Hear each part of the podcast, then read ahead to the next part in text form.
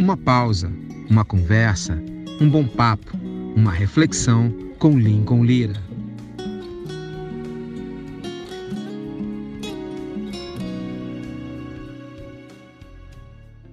Salve, salve galera! Meu convidado de hoje é o Davi Fernandes, um grande compositor que fez parte da formação da banda Primeira Essência e que é um ministro de louvor muito conceituado no meio da galera da adoração nos dias atuais. Davi Fernandes tem uma igreja muito bacana que fala sobre a cultura do céu e a gente vai conferir esse bate-papo muito fera. Davi Fernandes, comigo, Lincoln Lira, a partir de agora. Grande Davi! Caramba! Tu veio e aí, com um saco bonito, né, cara? Tu, tu se preparou pra live, né? Tá rolando um frio aqui. Aí, tá frio aí não, mano? Tá pouco. Tá frio é. aí, é? Acho que tá vindo um, um, vento lá, sei lá, do mar, sei lá da onde é que tá ah, vindo. Ah, os caras que moram perto do mar da Galiléia ficam vendo as ondas, né? Eu tô aqui, eu vi um monte ali onde Jesus falou alguns negócios. que bom tá contigo, aí, cara. Pô, que honra ter você aqui, cara. Que alegria. Honra para mim, mano. Você é um cara muito especial. Me amarra em bater papo contigo. Você eu é de também, verdade. Cara. Eu também, cara. Eu sou, eu fico muito feliz de ter a oportunidade de conversar contigo, porque eu respeito muito seu ministério e eu acho você um dos caras assim, cabeça diferenciada no nosso meio, sabe? Então, é muito legal, cara, a gente conversar com pessoas que têm um conteúdo diferenciado e você é um deles, cara. Obrigado pela oportunidade. Amém. Que bom, cara. Uma honra. Tenho visto algumas coisas que você está fazendo aí nas lives. Bom demais, cara. Vi Maneiro, uma live né?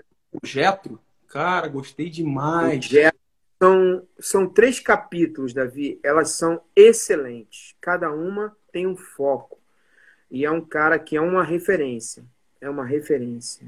Assim, eu não sei se você pegou no tempo da sua adolescência, eu peguei no tempo da minha adolescência e vi toda a luta dele de querer ser uma referência como músico e em relação ao nosso meio a uma pseudo projeção profissional.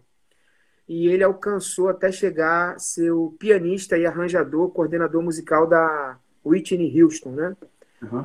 Além disso, foi professor na Berklee College, que é muito prestigiada no nosso meio musical, né? Sim, então sim. ele é um cara que tem uma riqueza muito grande, muito, foi muito bacana, bicho. Foi muito legal, eu gostei pra caramba. Muito legal. Além dele ser um cara com conteúdo é, bem relevante acerca do evangelho, ele é um músico muito relevante no cenário musical.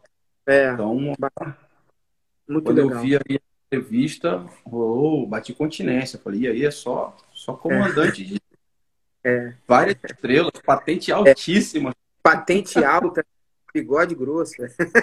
bigode grosso. Bigode grosso, é. Davizão, eu queria começar contigo com uma coisa que me alegra muito em ver as suas imagens é, refletindo seu ministério, que é a coisa do envolvimento com os seus filhos, cara. Eu acho aquilo ali de uma representatividade gigante. Eu sei que você tem noção mas tu tem a verdadeira noção do quanto aquilo significa? Porque a gente é de uma geração que muitos pastores perderam seus filhos, né? É. A gente é de uma geração que muitos líderes nós não vemos a sequência dos seus ministérios. Eu não estou falando, você vai me entender bem, eu não estou falando de impérios, não. Eu não estou falando de hereditariedade. Eu estou falando de discipulado, né? Eu estou falando de sequência de legado, aproveitando a questão familiar do discipulado em casa. Uhum. E quando eu vejo seus meninos envolvidos, ministrando, cantando, deve ser um orgulho para ti, assim, um negócio assim sensacional, né? Fala sobre isso, Davi. Cara, bom, primeiro que eu sou um cara bem chorão. Então, desde sempre, desde quando eles começaram a se envolver com isso, e era de uma forma bem reservada na igreja local ou em casa, eu já derramei muitas e centenas de milhares de lágrimas vendo isso acontecer. Lindo. E quando o tempo foi passando e eu vi isso tomar uma proporção um pouco maior, já que eu, por, por Deus ter amplificado aquilo que ele depositou dentro de mim, e eu comecei a compartilhar, e nas redes sociais acabou tendo um alcance muito grande, quando eu comecei a compartilhar o que era natural na minha casa com os meus filhos, eu Sim. percebi as pessoas sendo muito tocadas com é. aquilo. Uhum. E, e eu cheguei até uma dúvida pensando o seguinte: eu até imaginei que se eu fizesse o meu, o meu passo a passo direitinho como pai dentro de casa, sendo de verdade um cristão dentro de casa, poderia acontecer um dia. Mas eu pensei uhum. que ia demorar muito isso. Eu pensei que um dia meu filho, em alguma área da vida dele, ou no futebol, até porque eles jogam bem futebol, poderia ser no futebol, já que os garotos os dois, jogam. Os dois, os dois jogam bem futebol? Direitinho, cara. É direitinho. É, é não são de bobeira, não. Jogam direitinho. Então eu pensei, cara, pode ser no futebol, se for a música bacana, que seja na música e tal, mas daqui a um tempo eles vão, de alguma forma, eu, eu, eu, eu, eu acho que vou conseguir transferir o bastão da maneira correta para que eles deem prosseguimento, mas não só na área da música, eu pensei, falei, com uma vida de caráter, né? Carregando uhum. as características do reino de Deus, que é justiça, paz, alegria, enfim. Eu pensei que isso fosse acontecer depois de muito tempo. Uhum. Quando eu comecei a perceber que quando eles iam comigo em algum ambiente, alguma viagem, ou quando eu postava algum vídeo, eu recebia centenas de milhares de mensagens dizendo: Cara, eu fui muito tocado pelo que seus filhos carregam. Outros dizendo que foram reconectados com um ambiente de devoção ao Senhor. Enfim, uhum. centenas de mensagens. Então eu comecei a ponderar junto com a minha esposa pensando e falando com ela, disse: amor, será que vai ser perigoso? A gente deve já colocar os nossos filhos para ser uma voz nessa é, geração? Porque, porque, é, uma, é uma exposição, né, Davi? Exatamente, por conta da exposição.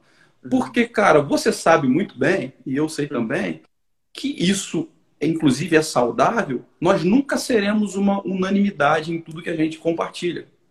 Então, uhum. tem coisa que eu componho e compartilho nas redes, que tem gente que dá o like, mas tem gente que dá dislike e não se contenta de dar só o dislike. Fala muita maldade pra gente ali nos comentários, né? Vai, o que a gente prega, o que a gente compartilha. E a maturidade dos cabelinhos, tá vendo a barba ficando branca? Branca, é. é. A maturidade da idade chegando faz a gente matar no peito e falar, cara, tranquilo, não tem como ser uma unanimidade. Mas criança, colocando a cara a tapa, recebendo é. depois críticas, pode causar algum transtorno dentro das emoções da criança. Então eu fiquei tentando segurar o máximo, tentei segurar, falei não, só mais para frente.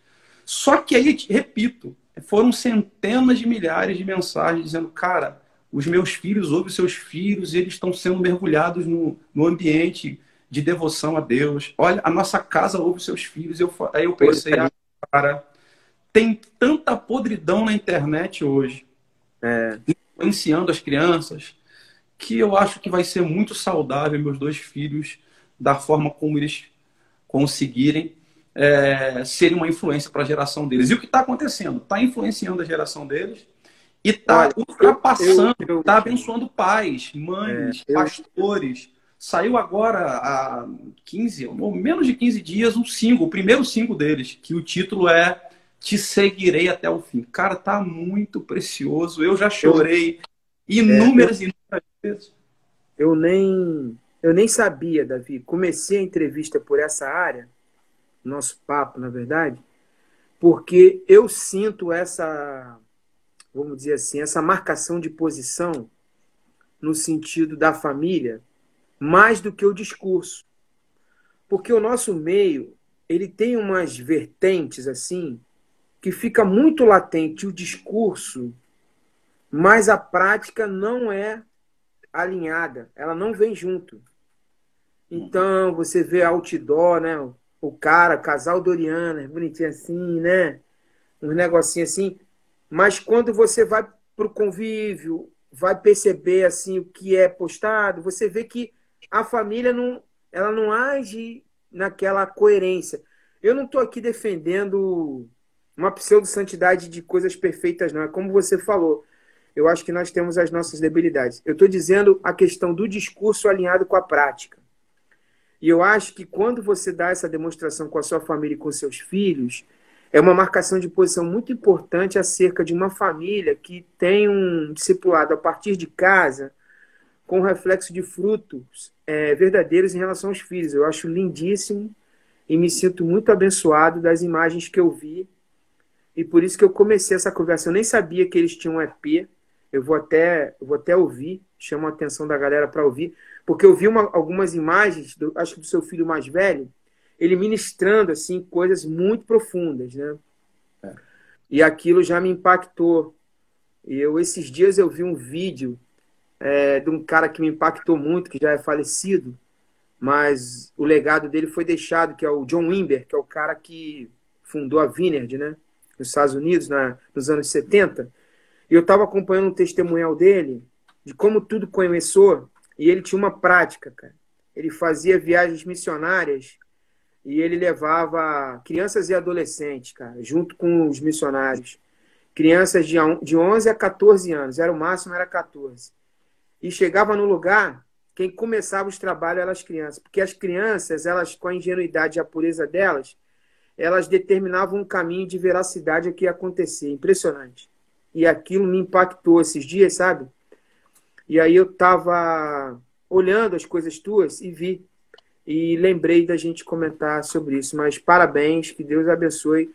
Acho incrível, sensacional e que Deus abençoe, guarde e proteja e avance, sim. Legal. O Fábio Brau já mandou John Wimber. Gosto tanto que é o nome do meu gato. Ah, legal. O John Fábio Wimber. aí, ó. Rapaz, Fábio, então, nome de John Wimber. Deve fazer milagre esse gato aí. o Fábio é um cara muito especial, cara. Uhum. Tem que conhecer esse cara aí, ó. É, né? O Fábio? Meu Deus do céu, velho. Esse cara é, é um salvador poderosíssimo. É ele é, é esposa dele, Dani. É, vou apresentar ele para você, a gente vai Pô. se aproximar aí. Os caras são. Pô, amém. Ele já, ele, já me, ele já me conquistou. Falou que o gato tem nome de John Wimber, o cara é aí, inteligente. o cara é. Pô, cara. E espiritual. É. Pô, que legal você começar essa live falando sobre isso. Estou feliz a gente começar conversando sobre isso, porque isso é muito precioso. É, é, é uma vez eu, eu, eu, disse uma coisa, que meu, minha maior missão aqui na Terra é ser pai. Aí hum. alguém questionou e botou lá, ué, pensei que fosse pregar o evangelho. E aí eu pensei, cara, melhor maneira de eu pregar o evangelho é, é eu ser pai dos seus filhos, dentro de casa, exatamente. É. Até né? porque a casa, a casa ela tem uma simplicidade que você não tem disfarce, você não é um personagem dentro de casa. É a realidade nua e crua. E criança saca a verdade, né? Criança tem uma Sim. pureza de sacar a verdade e, e, e, Jesus ensinou que o reino de Deus, para adentrar, tem que ser como criança, né? É então, isso. É, então, eu acho que é tudo a ver. E ver as crianças numa gig com o pai, tem um amigo meu, Alexandre Pilar, acho que você deve conhecer o Alexandre Pilar. Conheço, conheço, conheço. O Alexandre Pilar também tem os filhos na banda. É algo assim, cara. Eu já fui algumas ministrações com ele, né? Inclusive ministrei com ele e os filhos. Cara, é algo muito precioso, assim. É, é Assim, cara, a gente ficaria aqui a live toda falando sobre isso. Eu, quando posto, por exemplo, minha família, meu filho, é onde tem mais retorno. Eu não gosto de falar sobre essas coisas porque eu não faço isso para ter retorno. Eu até uhum. evito. Entendeu? Mas, comparativamente, quando a gente analisa, a gente percebe que a demanda das pessoas é perceber que há uma verdade dentro da sua casa daquilo que você prega. Simples é. assim. Simples, assim. assim. Né? Jesus, ele ficou 30 anos em casa, né, cara? 30 anos, vivendo família. 30 anos, falou nada, nada. Obedecia a mãe, devia lavar louça, obedecia o pai, ia pra carpintaria, fazer uns móvelzinhos lá. Não fez um milagre, velho. Aí o cara, ué, não, fez, não fez, porque se ele fizesse, estaria descrito. Ele não fez um milagre. 30 anos não fez milagre nenhum. Só viveu família. Simplesmente família. E olha que ele não era o líder da família. Nem nem no período que os comentaristas acham que José não era vivo, Jesus obedecia à mãe. É isso aí. Não é? Então, tem um passou exemplo. Por todo o processo. Passou por, todo, passou por todos os processos. Todos tem que obedecer. É, é isso. É.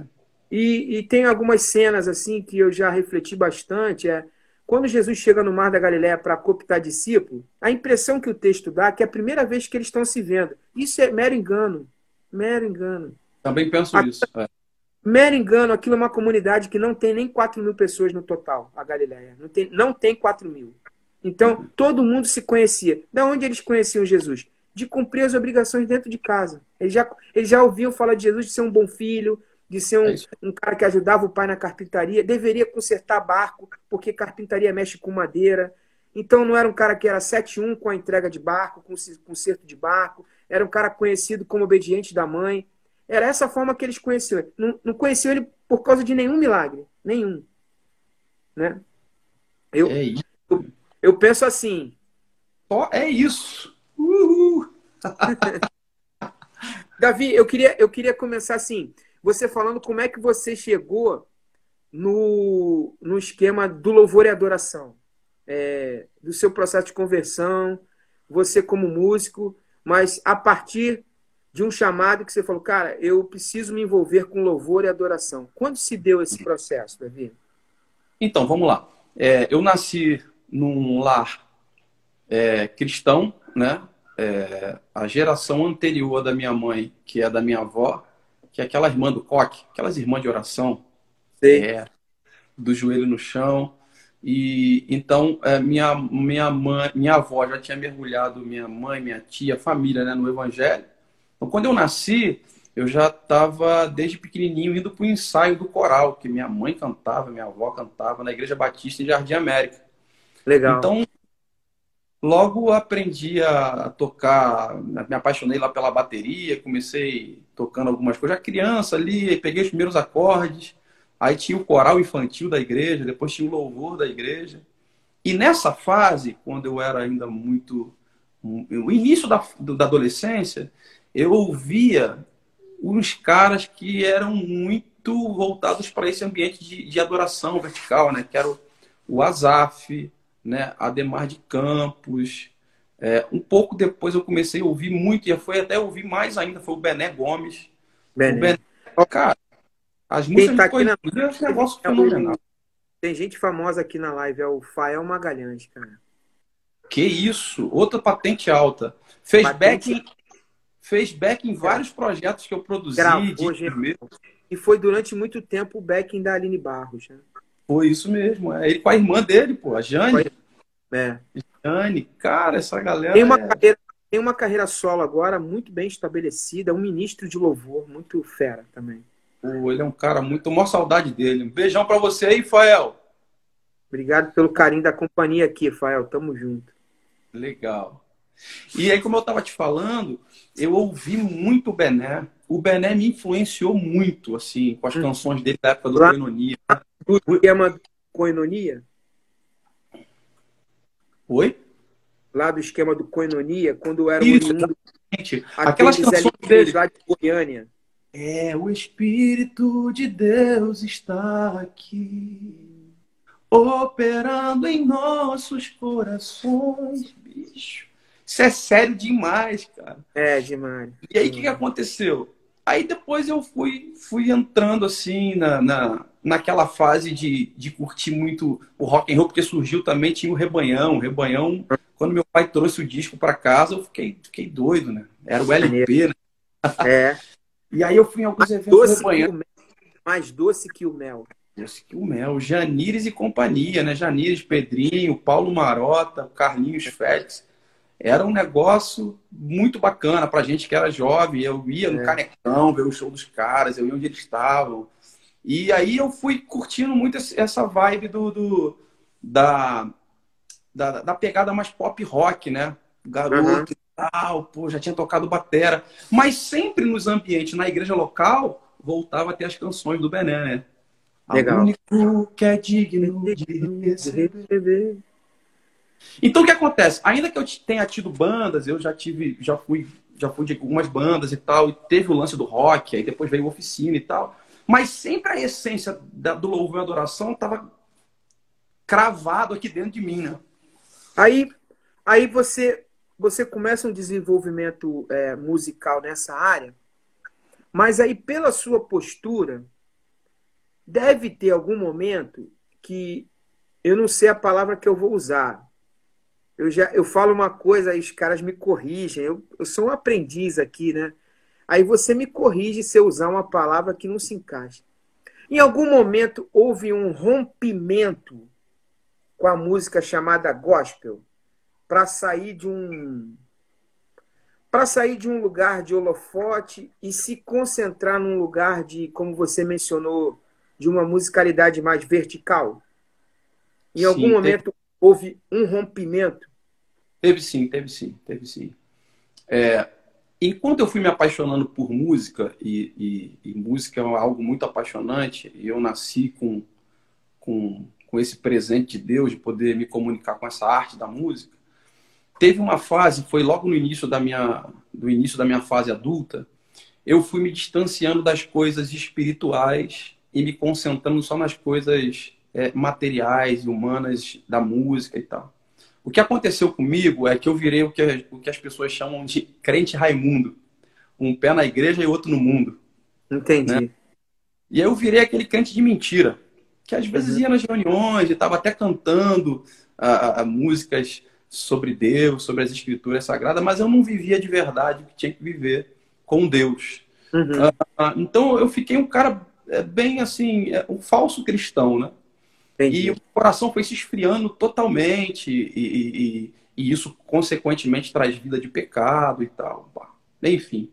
Mas quando chegou ali em 2003, esse foi o ano, tinha algo muito forte acontecendo na nação brasileira, que já vinha do final dos anos 90, mas passou pelo início dos anos 2000 também, que o que, pelo menos no Rio de Janeiro, não sei em outros lugares, as pessoas chamaram de a movimento da adoração extravagante. É, né? eu chamo de eu chamo de movimento de adoração, porque até a palavra era pouco usada. É, é, é mas galera... era porque ele era ele diferente é meio... do movimento de adoração do Bené, do Coinonia, do Azaf, do Ademar. É diferente, Tinha é uma, diferente. Era diferente. Por isso é que disseram que era extravagante. Tinha uma extravagância de dizer que era apaixonado por Deus. É, eu acho que lá atrás era usado mais o termo louvor e adoração. Isso. Quando essa galera chegou, é mais o termo adoração e começam essas palavras aí que você mencionou. Você diria que é capitaneado pela galera de Belo Horizonte? David Keelan, Antônio então, é isso, é isso que eu ia te falar agora. Nessa fase, esse pessoal, Cirilo, Keelan, o Casa de Davi, né, que tinha o Casa Davi, de Davi Silva, veio um pouquinho depois. Pouca coisa, pouca, pouca coisa. Mas, é. mas, eles andavam juntos. Ainda que eram de Londrina, andavam junto com o pessoal de BH, né, que era o Cirilo e o Keelan. Ah, e, e, nesse é porque, momento, 2003... Porque porque, na verdade, eu tenho mergulhado muito nesse histórico. E o David ele começa no final dos anos 90. E a Casa de Davi ela começa no início dos anos 2000. Mas há uma influência do mesmo segmento, assim, da mesma essência. Agora, é uma galera que ela tem uma influência de um casal, Davi. Eu não sei se você está ligado. Você deve estar tá ligado. Tem um Dan casal. Duke e Marty Duke. Exatamente. É o, então, eu ia é, chegar nele. É, é na verdade, é, na verdade, fruto de um desenvolvimento de Morningstar, que é um ministério americano, que tem uma influência vertical dessa musicalidade, que influenciou o que eles faziam aqui no é, Fogo e Glória, no, primeiro, no Fogo e Glória, quando David é o capitão do, do barco. E depois é o Antônio Cirilo, né? Uhum. E aí vem, vem todo um movimento, né? que, é. que faz com que influencie a nação, influenciasse a nação brasileira inteira, né? É, é verdade. Então, nesse ano, em 2003, então eu tava aquele cara meio que com o coração frio, não aquecido pelo ambiente de devoção e santidade, de me separar para Deus. E nesse momento, esse movimento, eu me lembro que no culto na igreja onde eu estava, ali meio, meio frio, na minha, um, um, um irmão da igreja, é, sozinho no teclado, começou a cantar uma música que eu não sabia de quem era. Depois eu vim saber que era uma versão de uma música gringa que o Killan tinha gravado, né? Mas eu não hum. conhecia ninguém, nem o David Killan, nem ninguém. Mas esse garoto sentou no piano no meio do culto e ele cantou Quando a música esmorece, uhum. o resto desaparece. É, essência da, essência da adoração, né? Lincoln, foi como se eu tivesse recebido um soco na minha cara, assim, ó blá, no peito, puff, um choque dentro de mim. Eu chorava de soluçar ali. Eu ficava no banco sentado soluçando, chorando. Você, aquela letra, você, aquela música. Você sabe que essa, você sabe que essa canção ela, ela é emblemática, né? Você já ouviu falar a história dessa canção? Já ouviu falar? Sim, exatamente. Depois eu fui pesquisar. Depois é. eu fui pesquisar. Mas nesse momento, te, assim, te respondendo, onde foi o momento da virada de chave dentro de mim? Uhum. Foi esse momento ali em 2003. E aí um amigo meu da igreja local falou, cara, deixa eu te mostrar outras músicas desse segmento e tal. Me mostrou também o caso de Davi. Eu te confesso que por estar tá vindo na área musical, quando eu ouvi a primeira vez, eu achei a musicalidade dos discos um pouco fraca. Pobre era pobre. Mas quando eu prestava atenção na essência, era um negócio muito de verdade. Era muito é. profundo o que se dizia, o ambiente que eles captavam, né, das gravações. E aquilo me tocou e eu comecei a ir até as conferências. Elas aconteciam na, é, em Honório Gurgel, na comunidade Honório Gurgel. Bento Ribeiro. Bento Ribeiro, é. E eu, e eu, eu, vou, eu, eu vou usar a seguinte expressão. Eu acho que eu me internei em todas essas conferências de adoração. E quando essas canções me pegaram e começaram a me transformar por dentro, junto com o Danduque e a Marte, tiveram dois caras que me, me tocaram muito porque eles eram os caras da palavra. Ainda que cantassem algumas canções, mas na palavra, a forma e a paixão com que eles comunicavam, então era o Gregório McNutt e o outro Gregório. era o Judson de Oliveira. Esses uhum. dois caras, eles, sem saber, eles me sacudiram por dentro com o conteúdo da mensagem do Evangelho, com paixão. Maneiro. E o que eu fiz, eu fui para Mateus 6,6. Fui encarnar Mateus 6,6. Entra no teu quarto, fecha a tua porta, busca o teu pai que está em secreto, e aquele que está secreto te ouvirá. Eu fui pro meu quarto, cara. Aí aconteceu o que você citou aí. É, eu, eu me desconectei de todo, de todo aquele desejo de, não, eu quero gravar minhas músicas, mostrar minha cara, mostrar a minha arte através, ainda que seja com a mensagem do Evangelho, mas eu tenho que mostrar, gravar, assinar com gravadora. Já tinha até passado por gravadora, mas aquele lance eu, eu, eu comecei a não querer. Eu queria ficar no meu quarto, trancado, chorando diante de Deus, me arrependendo. E foi um momento muito bom, porque gerou em mim convicção e fundamentos que me levaram a, a viver como família, né? Casei, aí tive meus filhos e, e, isso me mergulhou em Deus de uma maneira muito preciosa. Obviamente, vai passando o tempo, a gente tem que encontrar o equilíbrio. Sim. Não pode ser só o profeta da caverna trancado no é. quarto. Até, Deus até por, uma voz. Até porque é um outro assunto, a gente vai falar de outras coisas, mas parece, não estou afirmando, parece que aquela onda passou. Parece. Sim. É, não, não... Se você for ver o, o, o adorador sem face, essa lança assim que você fala? Não, tipo assim, por exemplo, a Casa de Davi não existe mais, era um movimento importantíssimo nesse movimento. Muito a própria, as conferências do David hoje não, não representam mais a relevância que tiveram. Então, parece que o espírito, de alguma forma, ele ele está conduzindo a nação ou está um vento diferente. É, é, um outro assunto esse, mas o que eu quero dizer é que buscar o equilíbrio para ti é algo fundamental para a perenidade do teu ministério, porque aquele movimento ele teve algumas características, mas é importante a gente ter sabedoria de pegar e ter o equilíbrio para aquilo que a gente vai caminhar, né? Sim, sim. Verdade, verdade. Mas, é, isso... mas eu queria que você abordasse a fundamentação do que isso te construiu ministerialmente. Assim, eu sei que você atrela muito teu ministério à cultura do céu, né? Eu gosto também que a galera usa muito aí, eu fui ver hoje, cara, cultura do reino. Tem um montão, muito maneiro. Eu, eu adoro os assuntos é, reino de Deus. Eu sei que você gosta também. Mas é, me fala quais são assim os fundamentos que foram importantes nesse período de construção ministerial teu, tanto musical como da palavra, que eu sei que também você é muito fera na palavra, nas conferências. O que que fundamentou é, para ti é, essa cultura do céu, essa cultura do reino? Ela é fundamentada em quais pilares para ti? Legal bacana você tocar nesse assunto, porque tem a ver com o início da nossa conversa. Cultura tem a ver, a palavra cultura tem a ver com cultivo, né? Uma cultura ela nasce da seguinte forma: tem etapas para até se chegar a se estabelecer uma cultura. Primeiro você vai cultivando o hábito, tem a ver com isso, então você cultiva um hábito, insiste em cultivar o hábito. Depois que você cultiva esse hábito, com o tempo ele se transforma em um costume de uma localidade, de uma região, de um povo. Até que então, com o tempo, ele vira uma cultura de um lugar, de um povo, de uma localidade, que afeta todas as áreas, a, a vestimenta, a, a comida, né? enfim. É, e quando penso sobre esse nome, cultura, e sobre o que representa, é, o meu desejo era que aquilo que está escrito no livro de Mateus, onde Deus diz que é, é, ele quer manifestar aqui na terra como é no céu, é a oração de Jesus, né? É, o meu desejo de comunicar isso nas canções, e inclusive é o nome da nossa igreja, a igreja que eu estou pastoreando, junto com a minha esposa e outros irmãos, a Igreja Cultura do Céu, e esse movimento com esse entendimento, é que de verdade o que a gente viva seja uma, um cultivo de bons hábitos que vão além do discurso, que foi o início da nossa conversa. Foi. Entendeu?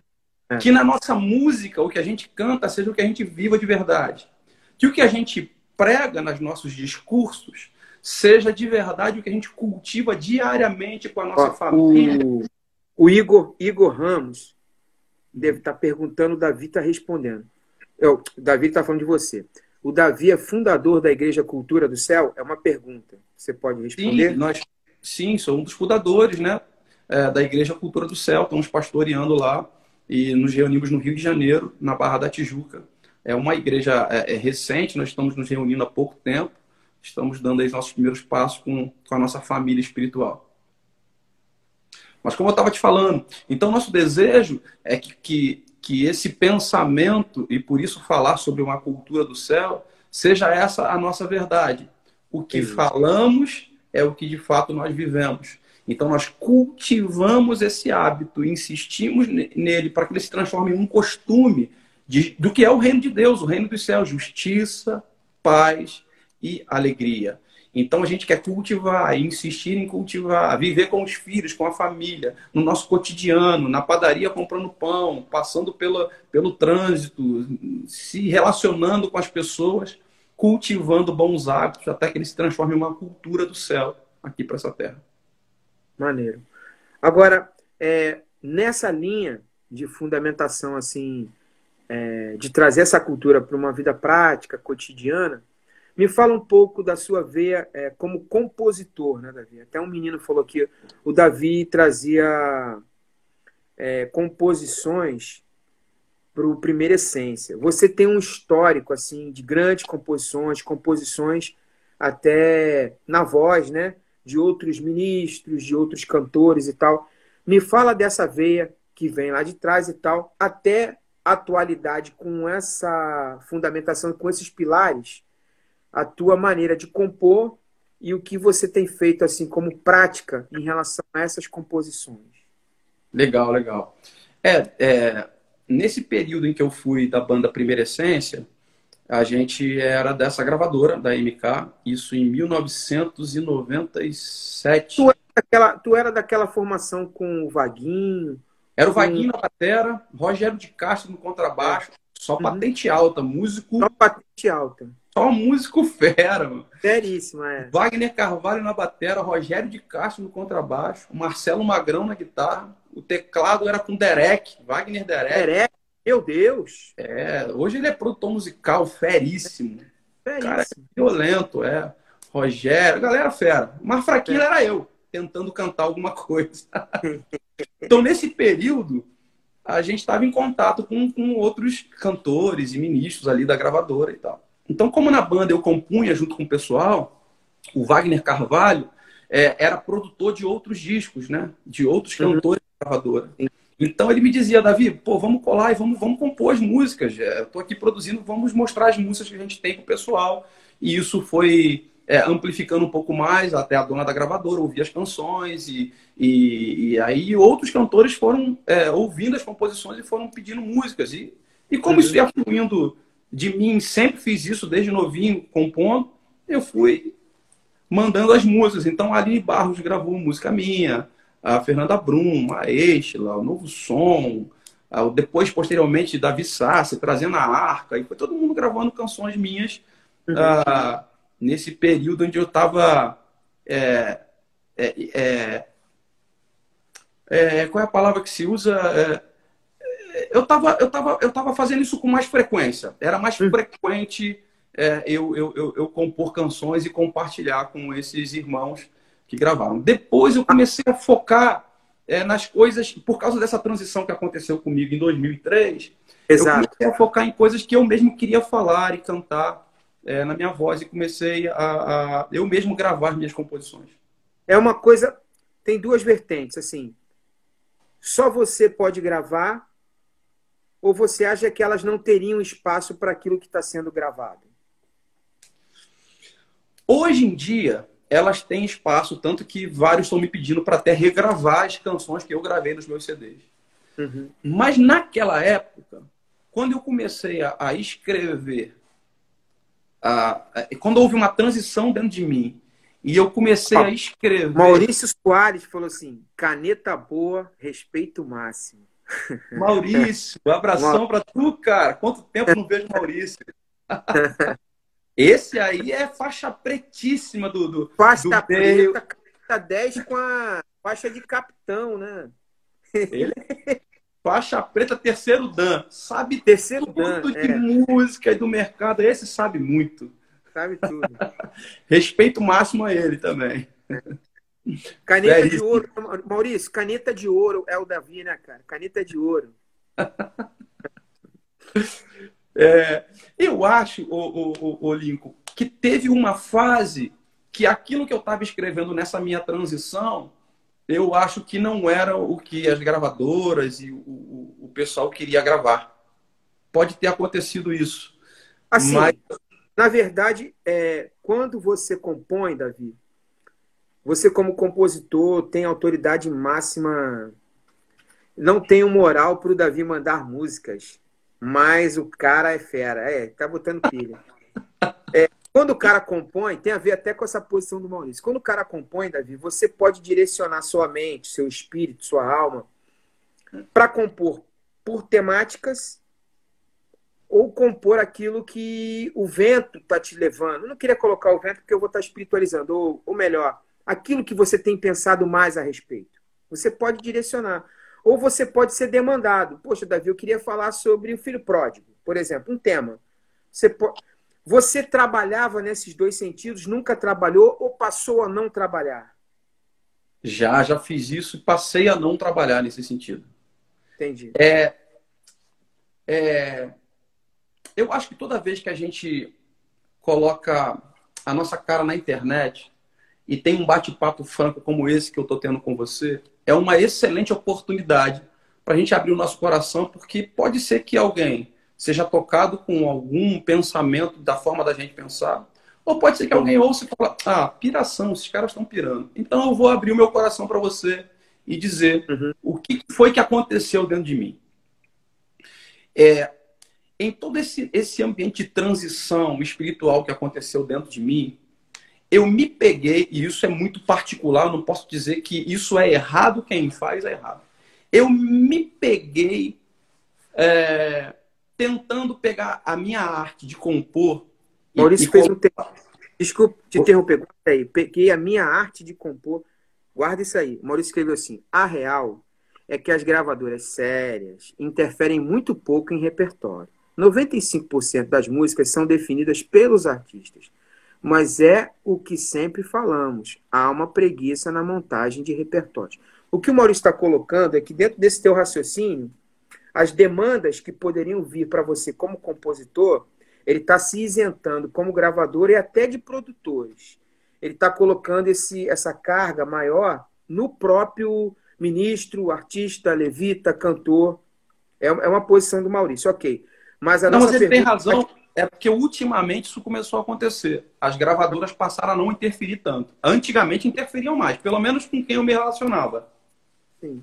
Interferiam mais não, antigamente. Concorda? É, e tem também a intervenção do produtor. Hoje, até a função do produtor está um pouco diminuída, na minha opinião. Porque é. a produção é tão independente que o cara chega com o repertório pronto, chega na gravadora com o CD, com as coisas prontas, com o EP pronto. É verdade. É caminha tudo muito independente, né? É verdade. Está sendo assim hoje em dia, né? Você já chega com um é. trabalho pronto, decidiu é. o teu repertório, a gravadora tem, ela é a, a, a plataforma que vai uhum. impulsionar isso para mais pessoas, né? Perfeito. Ah, é. é. isso, esse assunto que eu estou te falando, que aconteceu comigo, é, acontecia há muito tempo atrás. Isso eu estou uhum. falando, eu tô falando lá de 98, 99, 2000. Uhum. a gente está ficando velho. É, 20 lá anos, atrás. 20 anos atrás, né, bicho? 20 anos atrás. Hoje é diferente. É. Hoje eu sei que é diferente, é verdade. Mas, Mas aí, naquela tá época, falando, o teu talento, aquilo que você tem como dom, você estava interferindo nele. É, é, foi assim, deixa eu te explicar. É, eu, eu, eu olhei para dentro de mim e me percebi. Deixa eu tentar explicar por parte. Eu penso, meu pensamento particular, não faço disso uma doutrina e acho que todo mundo tem que seguir isso e quem não segue isso está errado. Não. É pessoal meu. Uhum. É... Se a minha arte e o meu dom de compor estão totalmente dedicados ao serviço da causa do reino de Deus, ainda que estejam dentro do que as pessoas chamam de mercado da música, se esse meu talento de compor é colocado a serviço da causa do reino de Deus, para compartilhar a mensagem correta e aí sim influenciar toda uma geração a olhar para o alto, olhar para Deus, para serem abraçadas também com, com a graça do Senhor e com a misericórdia dele e terem a sua, a sua alma tocada para que o espírito seja acessado. Se eu faço isso com a minha arte, eu estou servindo a Deus. Uhum. Ponto. Ponto. Então, ponto. Agora, quando eu pego a minha arte e eu começo por causa de uma demanda, uhum. a compor só pensando, bom, eu quero que essa música entre no disco de fulano de tal, porque esse vende mais e vai me dar mais retorno financeiro dos direitos autorais. Existe direito uhum. autoral para quem está nos ouvindo não sabe, existe a lei do direito autoral. E quando é. a gente compõe as músicas, a gente é abençoado financeiramente também com isso. É um trabalho normal, não há nenhum problema nisso. No Sim. meu caso particular, quando eu comecei a me perceber é, compondo, pensando na demanda e dizendo, não, eu quero que entre no disco de fulano de tal, porque esse vende muito mais. Eu me achei a mim não servindo mais a Deus, e sim pensando no dinheiro. Então eu achei que eu estava servindo a mamão. Entendi. Eu achei, poxa, eu tô com um discurso montadinho. Uhum. Eu tô com um discurso perfeito. Eu sirvo a minha geração com as canções e eu sou abençoado financeiramente, vai entrar um dinheiro bacana na minha conta, e aí eu, aleluia, glória a Deus, eu estou abençoado. Eu achei que eu estava traindo o dom que Deus me deu. Entendi. Então, usurpando. por causa disso. Usurpando. É, por causa disso, eu tomei uma atitude minha, particular, pessoal minha, é, e que me fez muito bem, e que, que depois é, conseguiu encontrar um equilíbrio dentro de mim. Mas naquele momento eu precisava ser radical comigo mesmo. Eu pensei, cara, cara, para, para, para, eu não quero mais entrar nessa de mandar música pro mercado. Eu tô, eu tô equivocado, eu tô pensando só no dinheiro. Então eu voltei novamente pro meu quarto secreto e eu fui compor canções para que eu mesmo cantasse, para que para que eu fosse compartilhar nas conferências onde eu estava indo e tal. Então, eu dei meio que essa pausa, assim, entendeu? Maurício e, falou isso assim, foi bom que encontrou aqui. Desculpa. Nada, é só para deixar a galera participar. O Maurício está tá gostando, eu respeito o Maurício pra caramba. Ele tá falando assim, compositores criando em série. A gente percebe hoje alguns criadores em série, né, que de certa forma empobrecem o, a cena, né? Tem a ver com o que você está falando, né? O, o, Josué, letreiro, não sei se ele é um letreiro de música, hoje suas letras são, são gatilhos que disparam para um tempo novo e profético na massa, na nação, principalmente no Rio de Janeiro. Tá elogiando, maneiro. Grande Davi. Assim, Davi. Isso, isso, aí, que o, isso aí que o Maurício está falando, cara, pô, cara, isso é que bom. Ele é um cara muito maduro, né, velho? Ele, ele, ele, sabe, ele é desse mesmo. Ele Sim. sabe quando a galera fica compondo em série, quando é que ela busca. Você sabe qual é o agora, problema? Agora, tem, Você tem... botar o teu talento a serviço de, uhum. de, da causa do reino de Deus e, e, e, e essas canções irem para as gravadoras, não há problema nisso. O problema é você ser um autor que fica desesperado tentando compor o novo hit single do momento. Eu, eu, Se você eu, ficar atrás de compor o novo hit single do momento, você uhum. vai acabar fazer com que a tua arte fique pobre. Agora, quando você, obviamente, tem um talento, tem a arte, mas você busca dentro de você a verdade para compartilhar a sua arte, pode até ser que ela não vire o hit single do momento, mas ela vai acabar sendo uma canção eterna. Uhum. Ela pode não tocar nas, nos grandes eventos, mas ela vai tocar vidas e vai transformar pessoas. Legal. Esse é o caminho para compartilhar nossa arte. Agora, tem um detalhe importante que eu queria que você comentasse, que é o seguinte. Eu tive uma conversa muito legal, talvez seja a entrevista minha mais famosa. Ela tem 300 mil views no YouTube com o Leonardo Gonçalves. E nessa entrevista, eu perguntei a ele é, quais seriam do, duas bases, dois pilares do que aconteceu na sua vida, musicalmente, ministerialmente, que desenvolveu uma, uma relevância na nossa cena da nossa música. E ele colocou assim, dois pilares.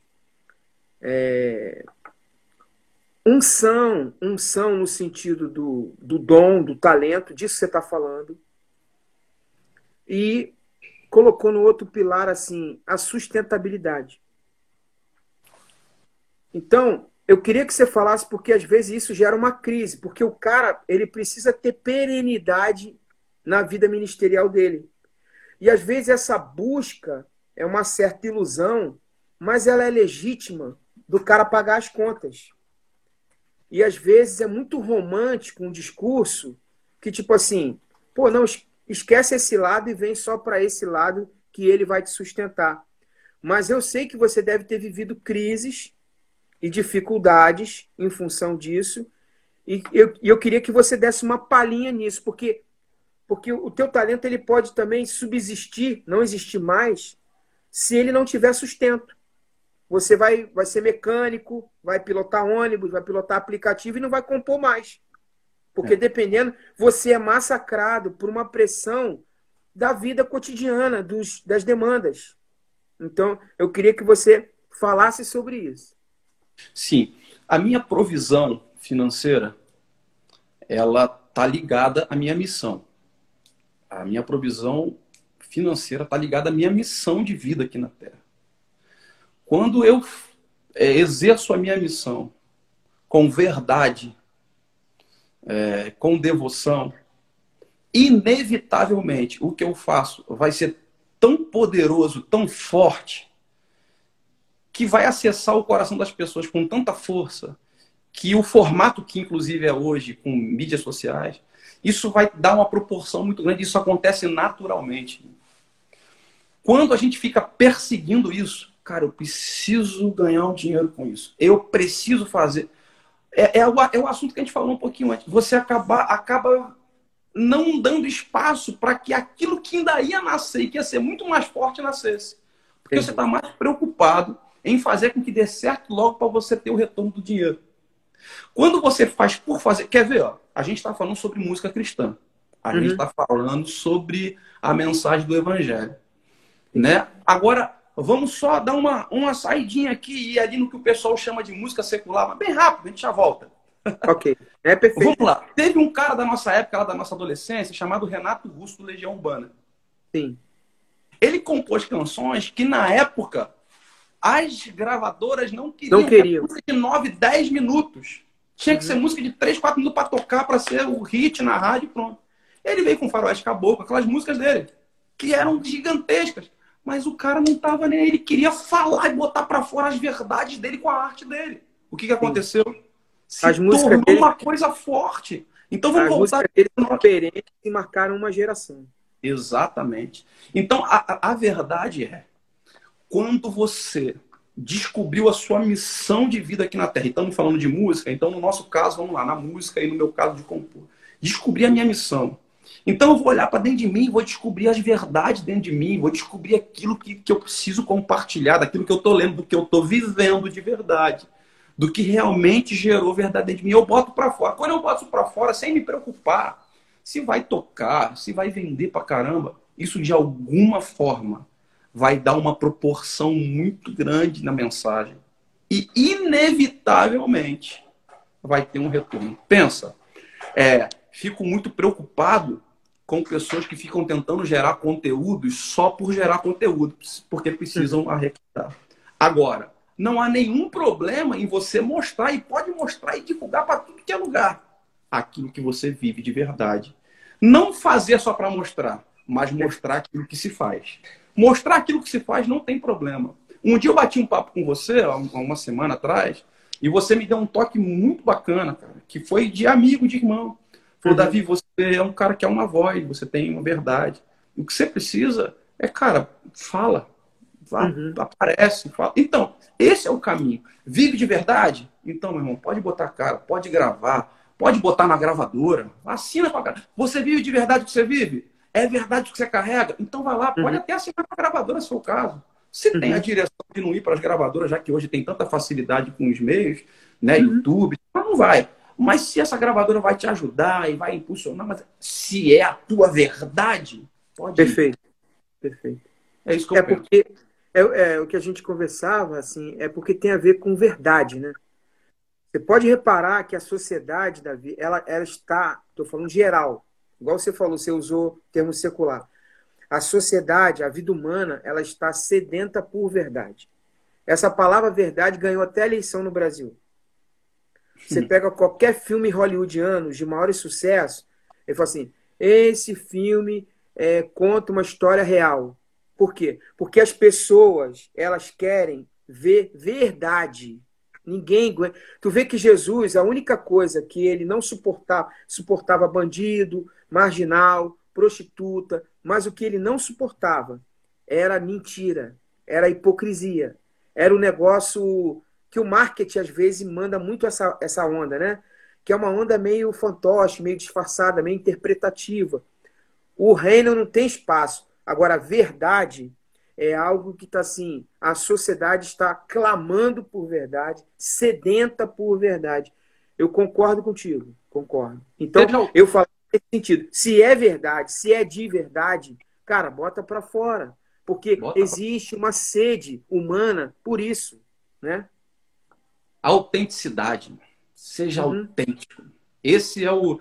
Se a gente pode usar essa palavra, com todo respeito, entre aspas, mas se tem um produto hoje que é muito valioso, é a autenticidade. Seja autêntico. Fale a verdade, cante a sua verdade, não seja um fake. Né? É. Se você é. for de verdade, mano, o negócio anda. E, inclusive, até o retorno financeiro virá. Porque Amém a nossa provisão está ligada à nossa missão. Amém. Agora, Davi, é, a gente, tu vê que o papo flui já quase uma hora já, falta acho que uns seis minutos só. E a gente vai fazer mais umas 5, 10 lives aí você. Fechado. É muito assunto. é muito assunto. Não, para mim tá fechado. A gente combina, passa um tempinho, a gente combina. Semana que vem a outra a gente tá fechado? Por mim. Legal, vou, bora. Eu queria um, um olhar seu sobre o momento que a igreja está vivendo em relação a louvor e adoração. Uhum. Rapaz, são lives aqui tão. Às vezes, para mim, é difícil, Davi. Parece fácil, mas não é não. Eu pego uns caras aqui, os caras são violentos, cara. Os caras me massacram. Contigo é tranquilo. Quando eu falei é isso, mesmo? mundo falou assim para mim: Ué, mas qual igreja? A igreja não tem uma voz. Claro que a igreja tem uma voz. Ah, mas Fulano é voz da igreja? Eu falei: Não, na igreja de Fulano não tem nem música na, na igreja de fulano canta a música de Beltrano. Então Beltrano é meio que a voz da igreja. É, existe um cancioneiro da igreja, tá me entendendo, Davi? Existe um cancioneiro.